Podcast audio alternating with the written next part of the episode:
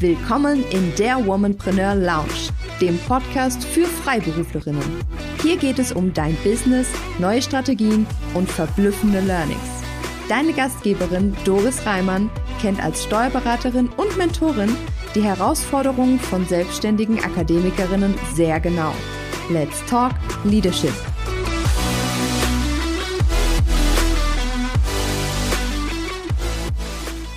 Als treue Hörerin hast du es bestimmt mitbekommen.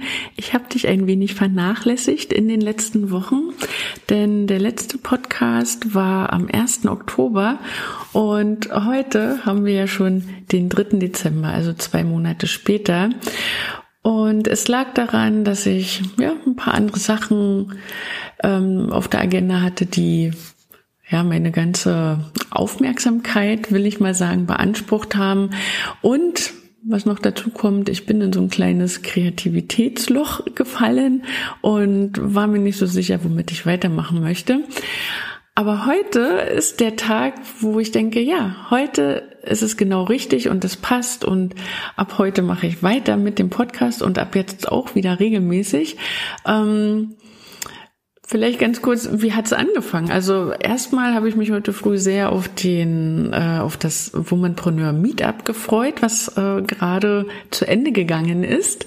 Und zwar war es das zweite Meetup dieser Art. Ähm, und als Dezember Meetup haben wir uns etwas ganz Besonderes ausgedacht. Das war quasi die Weihnachtsedition und alle Unternehmerinnen, die sich angemeldet hatten, wurden gebeten, etwas Weihnachtliches mitzubringen, also entweder eine kleine Weihnachtsmütze aufzusetzen, ein Weihnachtspullover oder vielleicht auch ein schönes weihnachtliches Gesteck im Hintergrund zu haben. Und die meisten haben das auch gemacht, was mich natürlich sehr gefreut hat. Wir haben ein wunderschönes Gruppenfoto gemacht natürlich und ähm, ja, wir hatten ganz viel Zeit zum Austausch. Wir hatten auch einen kleinen Input geliefert, der im letzten Meetup im November ähm, gewünscht war, denn wir hatten zur Auswahl gegeben eben, wie man mit Canva umgeht oder wie man online netzwerken kann.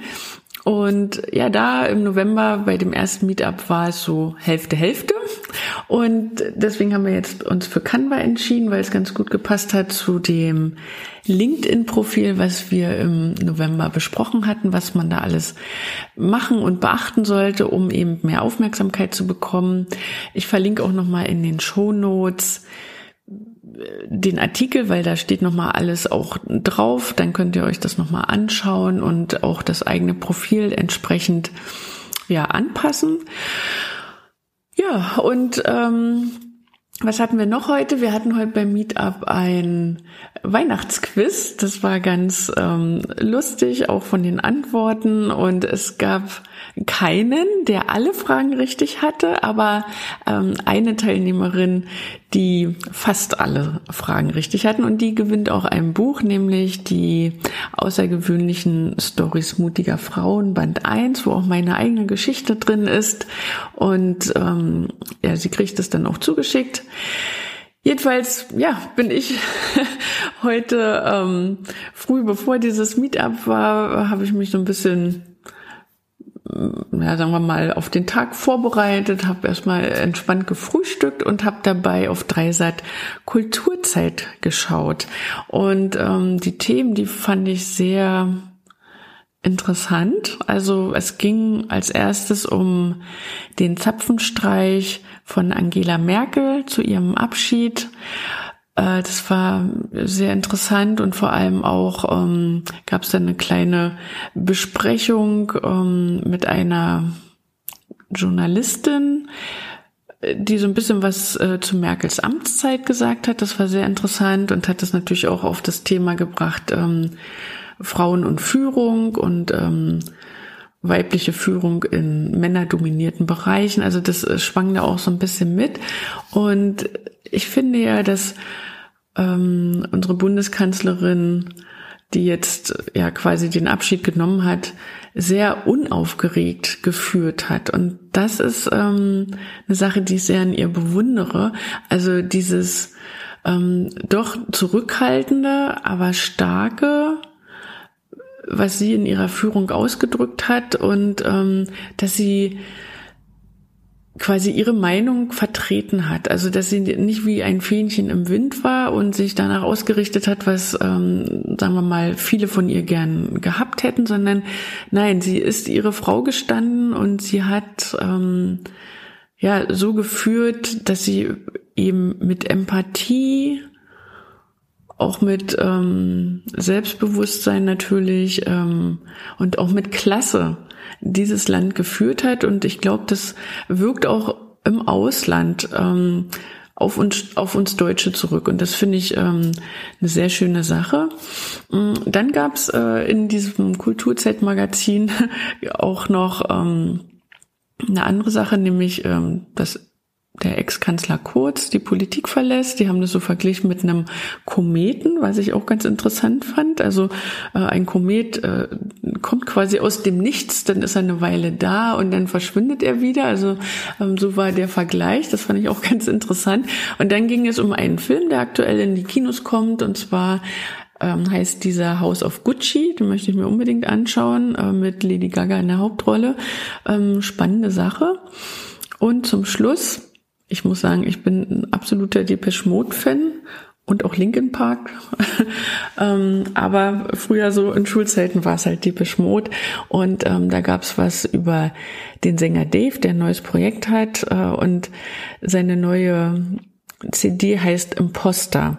Und ich dachte, ah, das ist ein ganz guter Punkt, um heute wieder mit meinem Podcast anzufangen, denn Imposter, das ist ja eine Sache, da haben tatsächlich viele Expertinnen, viele Freiberuflerinnen und auch nicht nur wir Frauen, sondern auch Männer gleichermaßen. Also Dave nimmt sich da zum Beispiel auch nicht aus und hat das ganz offen gesagt, ähm, mit zu tun haben. Ja, äh, Imposter äh, heißt ja Hochstapler, also Imposter-Syndrom ist das Hochstapler-Syndrom, obwohl ich immer finde, die Übersetzung passt irgendwie nicht so ganz, denn wenn man sich ähm, in die Fußstapfen desjenigen der Person ähm, mal reinversetzt, die das Imposter-Syndrom quasi hat, dann ist es ja eher so, dass ähm, die Personen sich oft die Frage stellen, wer bin ich eigentlich, dass ich XYZ machen kann? Ja, also wenn man sich selber vielleicht noch zu klein, zu unbedeutend fühlt, äh, weil man weiß, da gibt's ganz andere Größen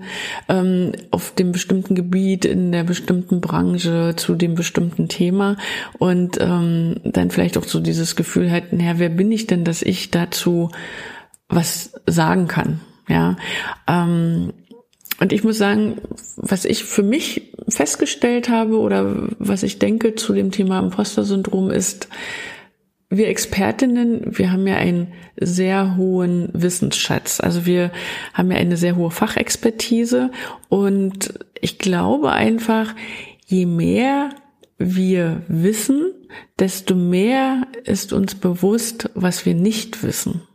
Ja, also wenn wir da vielleicht einfach noch mal so auf meine Branche zu gucken äh, im Bereich der äh, des Steuerrechts, da ist es ja so, da gibt's so viel, das kann ein Steuerberater allein gar nicht wissen. Und da hat man natürlich ähm, ein ganz anderes Problembewusstsein auch, ja. Und ich glaube, das geht vielen Freiberuflerinnen, vielen Expertinnen in ihrer Branche ebenso. Man hat schon einen gehörigen Respekt vor dem, was ja, was, was noch alles so gibt, was auch immer noch an Änderungen eintrifft, was äh, auch, sagen wir mal, gerade im Bereich der Forschung, was sich da noch ergibt, wenn wir jetzt an die äh, ganzen Mediziner denken ähm, oder auch an die ganzen anderen Wissenschaftler aus verschiedenen Bereichen. Also es gibt ja auch immer noch weiter aktuelle Erkenntnisse, die man manchmal gar nicht alle so in, in dieser Taktzahl, wie sie kommen, ähm, verinnerlichen kann und, und auch nicht aufnehmen kann, ja, weil man ja noch nebenbei ein Business hat. Ja, und deswegen ähm, dachte ich, das ist vielleicht ein ganz guter Anknüpfungspunkt, um heute ähm, diese neue Episode zu starten. Und ich möchte all diejenigen, die jetzt zuhören und sagen, ja, das kenne ich aus eigener Erfahrung. Ich fühle mich manchmal auch, als ob ich noch nicht bereit bin. Ich möchte euch einfach ermutigen. Fangt an, ihr habt so viel zu geben, ihr wisst schon so viel und niemand weiß alles und das wird auch nicht erwartet. Ähm, wichtig ist, dass man, wie ich finde, an einer bestimmten Stelle auch weiß, von sich selber weiß, da kommt man an seine Grenzen und dann auch weiß, dass man ja zu seinem Kunden zum Beispiel sagt, okay, ich kann bis hierhin helfen und für den nächsten Schritt musst du dir einen anderen Experten nehmen, musst du dich an eine andere Stelle wenden. Und ich glaube, das ist eine große Kunst und ich glaube, da haben viele auch Angst, ihre Kunden zu verlieren, was gar nicht der Fall sein muss. Ja, denn ähm, wenn der Kunde gerne bei einem ist, ja, und man äh, auch schon vielleicht eine langjährige Zusammenarbeit hat und der jetzt nur in einem bestimmten Punkt sagt, okay, da müssen wir mal einen außenstehenden Experten dazu holen, dann glaube ich, wenn es der richtige Kunde ist, dann weiß er das sehr zu schätzen und wird deswegen nicht woanders hingehen. Ähm, das einfach auch nochmal von mir als Tipp. Ja, ähm, ich quatsch hier heute einfach mal so, ohne dass ich mir irgendwelche Notizen gemacht habe, was mir so gerade in den Kopf kommt. Ähm, und ich hoffe, dass ich dich damit ein bisschen inspirieren konnte. Vielleicht ja, geht's dir ja auch manchmal so, dass, dass du denkst, hm, das wird mir alles zu viel, ich weiß noch zu wenig. Da möchte ich dich beruhigen. Das geht wirklich vielen so. Und ähm, ich habe mal auf einem Fachkongress, und das hat tatsächlich auch ein Mann gesagt, ähm, der meinte nämlich, Frauen wissen meist schon 70 Prozent von dem, womit sie jetzt durchstarten wollen und denken, okay, die letzten 30 Prozent muss ich jetzt auch noch irgendwie mir beibringen lassen, muss ich noch ähm, mir aneignen. Und viele Männer aus seiner Erfahrung wissen vielleicht in der gleichen Geschichte nur 30 Prozent und fangen einfach an. Die legen mit 120 Prozent los, ja. Und ich glaube, das ist ein, ein, gutes Bild, was zeigt, dass so einen guten Unterschied zwischen Männern und Frauen, dass wir Frauen ganz speziell noch mehr Sicherheit wahrscheinlich brauchen und wollen für uns. Und dass es manchmal auch gar nicht notwendig ist, weil wir schon wirklich so viel wissen. Und tatsächlich ist es ja so, unsere Kunden kommen zu uns, weil wir eine bestimmte Expertise haben, die sie nicht haben, ja. Und da sind wir so viele Schritte weiter als sie, Deswegen, du weißt eigentlich schon alles und das bisschen, was du noch nicht weißt, das wirst du dann in der Zusammenarbeit merken und kannst es dann immer noch recherchieren. Ja, also manchmal ist es einfach so, auch bei den Fortbildungen weniger ist mehr man muss nicht noch einen Titel haben und noch einen Abschluss haben und noch eine Fortbildung machen, um loszustarten. Man kann schon mal anfangen. Ja, und ich glaube, das passt ganz gut zu diesem Imposter-Syndrom-Thema, das ich heute hier einfach mal aufgegriffen habe. Und ähm, in diesem Sinne hoffe ich, dass ich dich etwas ermutigen konnte, den nächsten Schritt zu gehen, auch mit mehr Selbstbewusstsein zu gehen, denn du hast schon alles, was du brauchst in dir.